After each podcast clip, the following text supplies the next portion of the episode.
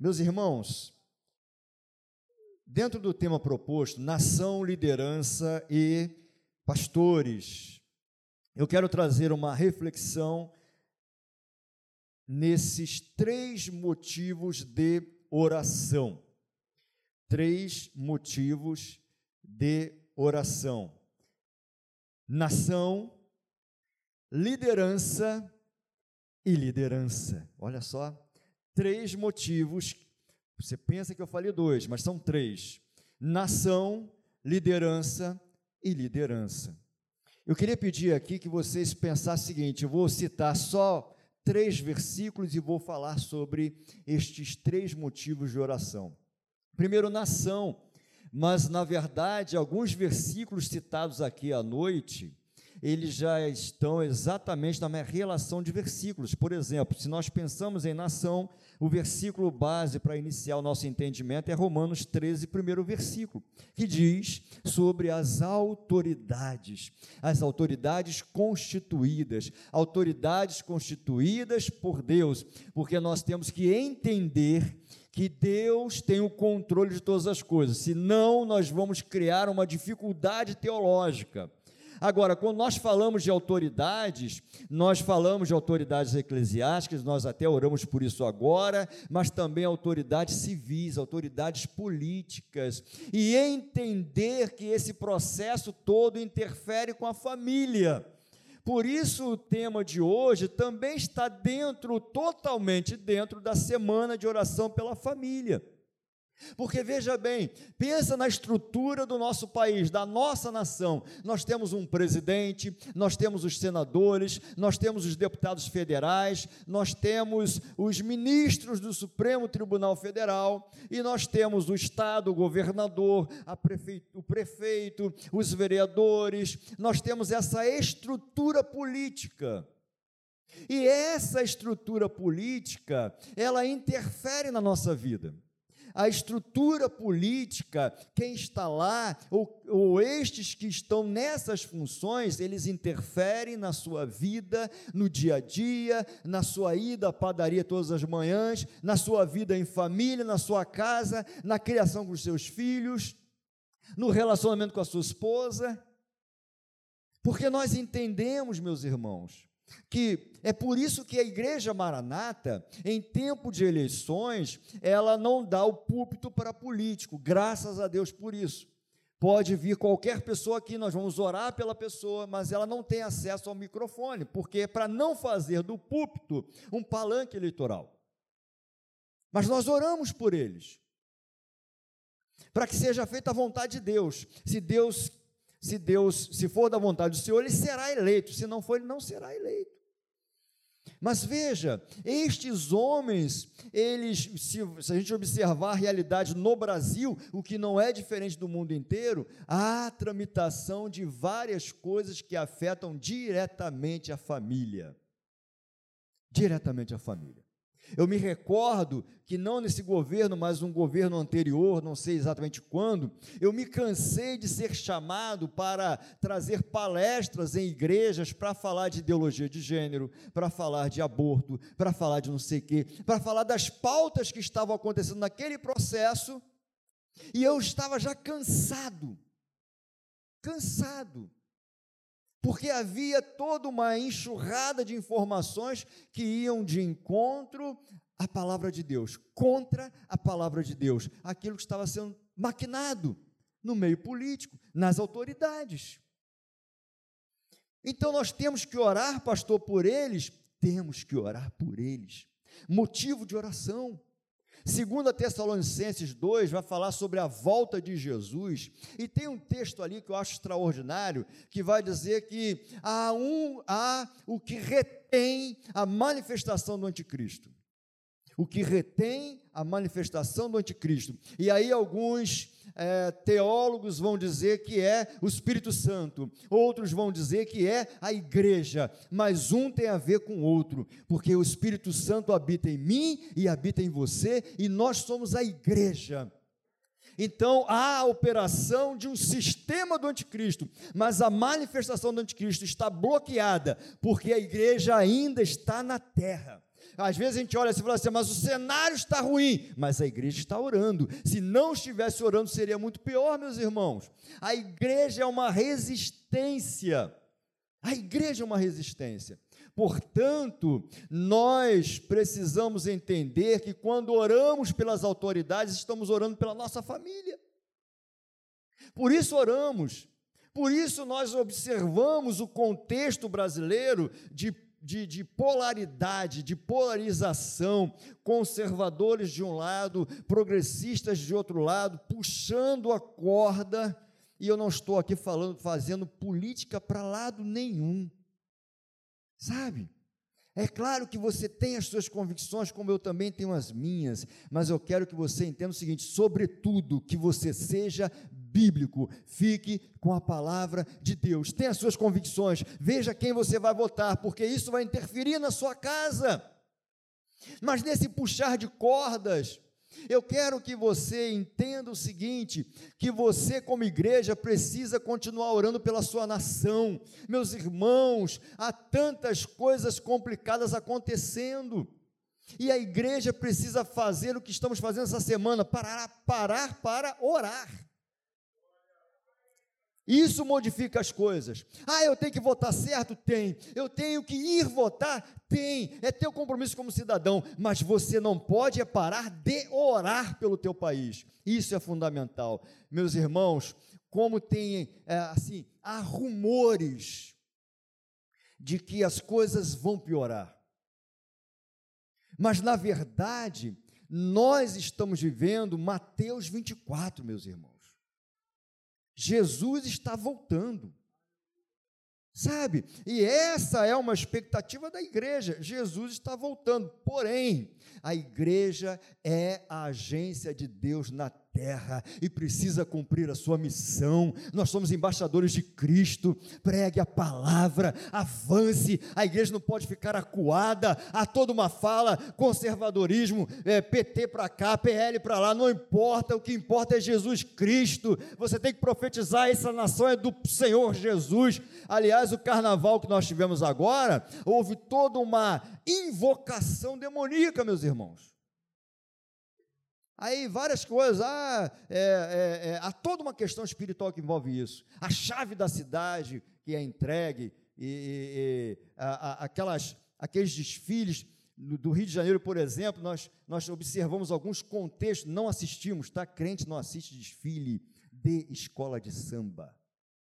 Ah, é cultura. Não é. Não é. Não tem que assistir. Mas você não é surdo, você escuta os noticiários e você vê de tudo aquilo que foi feito lá de invocação de demônios. Sabe? Como se o Estado fosse de Satanás. Não é. Não é. Eles acham que estão ganhando alguma coisa, mas Satanás sabe que ele já está derrotado. Não há nada superior a Jesus Cristo, e essa nação é do Senhor Jesus Cristo, porque a igreja ainda está aqui. Continue orando pela sua nação. Três motivos de oração: nação, líderes e líderes. Porque há diferença. Por exemplo, 2 Timóteo 4,3. Dá para colocar aí para mim? 2 Timóteo 4,3. Senão vai daqui mesmo. Foi. Porque virá tempo em que não suportarão a sã doutrina, mas tendo comichão nos ouvidos, amontoarão para si doutores conforme as suas próprias concupiscências. Esse tempo chegou. Esse tempo chegou. Falsos líderes, ou líderes que na sua caminhada é, se desviaram gente que no passado, sabe, pregava o evangelho, sabe, tinha um ministério forte, mensagens que edificavam o povo de Deus, gente usada por Deus, mas que hoje vai para a mídia para falar sobre coisas que não estão na palavra de Deus. Vocês devem saber de alguns nomes assim. Há um nome muito conhecido que disse lá que o seu filho, que é homossexual, disse assim: Mas ele é mais crente que muito crente, porque ele é uma boa pessoa, ele tem o seu próprio marido, ele não traz seu marido, então ele é mais crente que muitos crentes que estão dentro da igreja. A minha neta é um amor de pessoa. Ela é lésbica, tem uma namorada e a namorada dela é linda. Esse que eu estou falando, não vou citar nome, já foi um grande pregador. E que já pregou na Maranata no templo lá de trás. Um outro aí que escreve livros, que escreve colunas em revista, um cara inteligentíssimo, disse assim, ó, nós temos que atualizar a palavra de Deus, porque como pregar o evangelho para essa geração? Não tem que mudar nada. Essa mesma palavra, certa vez, recentemente, um desses que pregava tanto e agora está se desviando para algumas coisas esquisitas, pregando novo evangelho ou outro evangelho, disse ao pastor Paulo Brito: Pastor Paulo, sabe qual é o seu problema? O senhor continua pregando a mesma coisa até hoje. Graças a Deus. Graças a Deus porque ele continua pregando o mesmo evangelho, o evangelho que não muda, a palavra não muda, e é essa palavra que vai te levar para o céu, não essas falácias, pode isso, pode aquilo, não pode, porque a Bíblia diz que não pode, a porta estreita continua estreita e não dá para largar. Temos que orar por esses líderes também. Líderes que se desviaram. Líderes que perderam a mão líderes que estão levando um monte de gente atrás dele. Junto para o inferno. Ah, eu sei, falar de inferno é coisa tão feia, né? Mas o inferno existe. Então nós temos que continuar orando também por esses líderes que estão se perdendo pelo caminho. Mas também orar por líderes, bons líderes, gente séria. Tem muitos tem muitos. O Diácono Marcão citou também, Hebreus 13, 17. Bota aí de novo, novamente. Bota aí de novo, novamente, é ótimo, né? Hebreus 13, 17. Olha só. Esse texto, ele precisa ser compreendido pela liderança, não só por pastores, mas os líderes, os professores de EBD, os diáconos, evangelistas, seminaristas, assim, ó, a vossos pastores e sujeitai-vos a eles. É autoridade constituída por Deus. Mas veja, porque velam por vossas almas como aqueles que hão de dar conta delas. Onde hão de dar conta delas. Existe uma liderança séria, existe uma liderança que ora pela igreja, existe uma liderança que se preocupa com pessoas, existe uma liderança que se dedica a cuidar de gente, a cuidar de almas, a pregar o evangelho. Na oração do seminarista, ele falou de professores de escola dominical que, que se dedicam em preparar o seu estudo. Nós que pregamos também, há uma dedicação para isso. O líder que cuida de gente, há uma dedicação para isso. Amanhã nós vamos ter mais um culto dos adolescentes. Ah, meus irmãos, nenhum culto culto pode ser mecânico, nenhum departamento pode ser mecânico, porque eles são almas. Existe uma liderança séria por aí. Existe uma liderança séria na igreja missionária evangélica Maranata. Você pertence a uma igreja séria. Ah, temos alguns defeitos? Temos, porque nós somos fracos, frágeis, imperfeitos. Mas essa é uma igreja séria. Essa é uma igreja que tem pastores sérios, liderança séria. Sabe, meus irmãos, ore pelos pastores da igreja Maranata. Ore pelo pastor Paulo César Brito, que esse mês completou 75 anos. Alguém que lá atrás gravou discos para comprar o sítio de Xerém. Quantas vidas foram abençoadas no sítio de Xerém? Quantas vidas continuam sendo abençoadas? Quantos casamentos restaurados no encontro de casais? Ore pela sua igreja. Ore pela igreja Maranata, ore pela igreja de um modo geral, ore pelas pessoas sérias que pregam o evangelho. Isso é motivo de oração, porque tudo isso tem a ver com a sua família. A nação tem a ver com a sua família. Os líderes falsos, cuidado, orem por eles, mas cuidado com o que estão sendo pregado por aí. E os líderes sérios também têm a ver com a sua família. Uma igreja ela só é igreja porque ela é feita de famílias. Amém, igreja? Fique de pé em nome de Jesus. Eu acho até que passei do horário.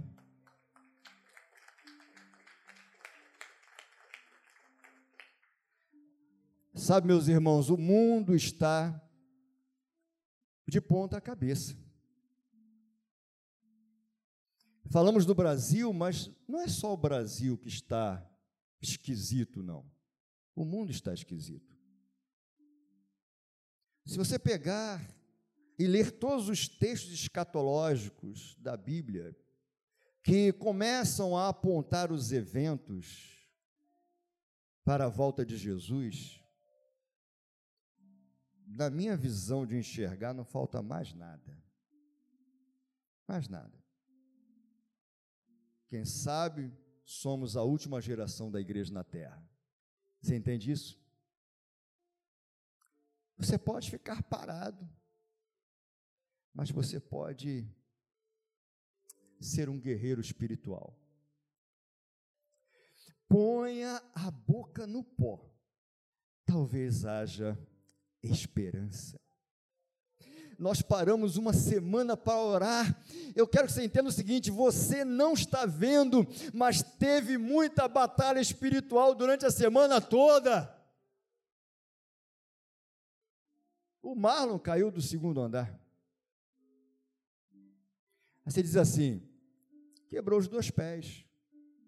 Podia ter sido muito pior, Deus guardou. É livramento. Você não sabe o que aconteceu na tua vida para você chegar aqui todos os dias, para você orar pela tua família, pelas famílias da igreja. Há uma batalha espiritual, coisas que você não consegue enxergar, mas é real e toca no físico, tenta interferir nas coisas, mas há poder no nome de Jesus Cristo. Ah, meus irmãos, essa semana está longa e isso é maravilhoso. Isso faz lembrar a igreja do tempo lá que ela foi constituída, a igreja primitiva. Quem é que veio segunda? Levante sua mão. E terça, e quarta, e quinta. Está hoje aqui. E amanhã? Quem é que vem para cá amanhã na consagração? Nós vamos ter um final de semana incrível. Incrível. Eu tenho certeza que amanhã a consagração, que é o encerramento da semana, você vai viver coisas maravilhosas. Mas veja bem, se você vier para o culto Tim, você vai ver um culto avivado, um culto abençoado, algo tremendo. Se você vier para a escola dominical, você vai ver o que vai acontecer. Se você vier para a igreja domingo de manhã, domingo à noite, você vai ver o que vai acontecer. Porque a igreja se envolveu com oração. O inimigo está furioso com vocês, sabia disso? O inimigo está furioso com a igreja. Mas ele já está derrotado, ele sabe disso. Não tenha medo nenhum de nada disso. Ah, pastor, mas lá no carnaval fizeram um monte de coisa, rodopiaram. Não se preocupe com nada disso. Há poder no nome de Jesus.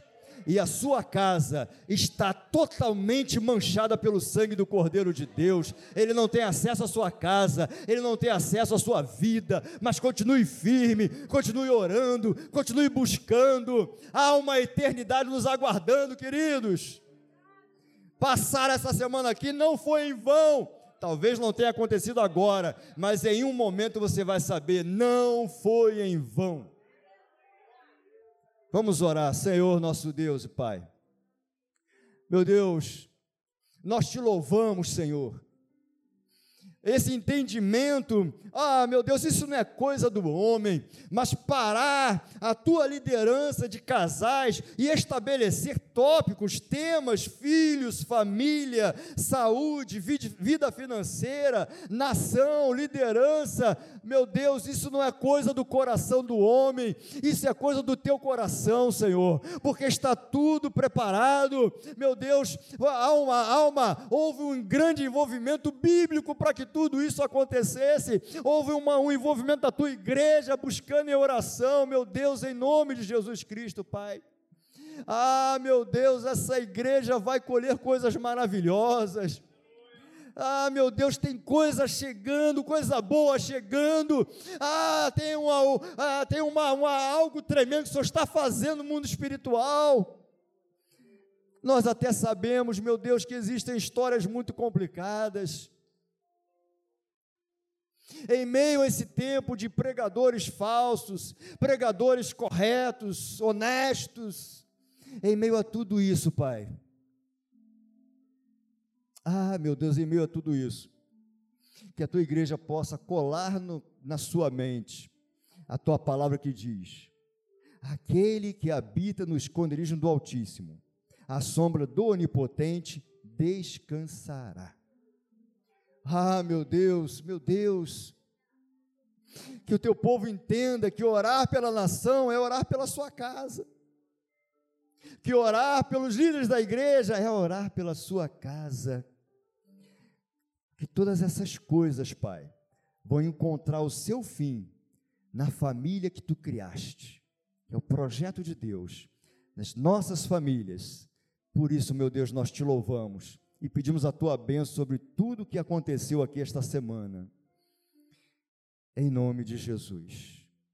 Amém. Glória a Deus.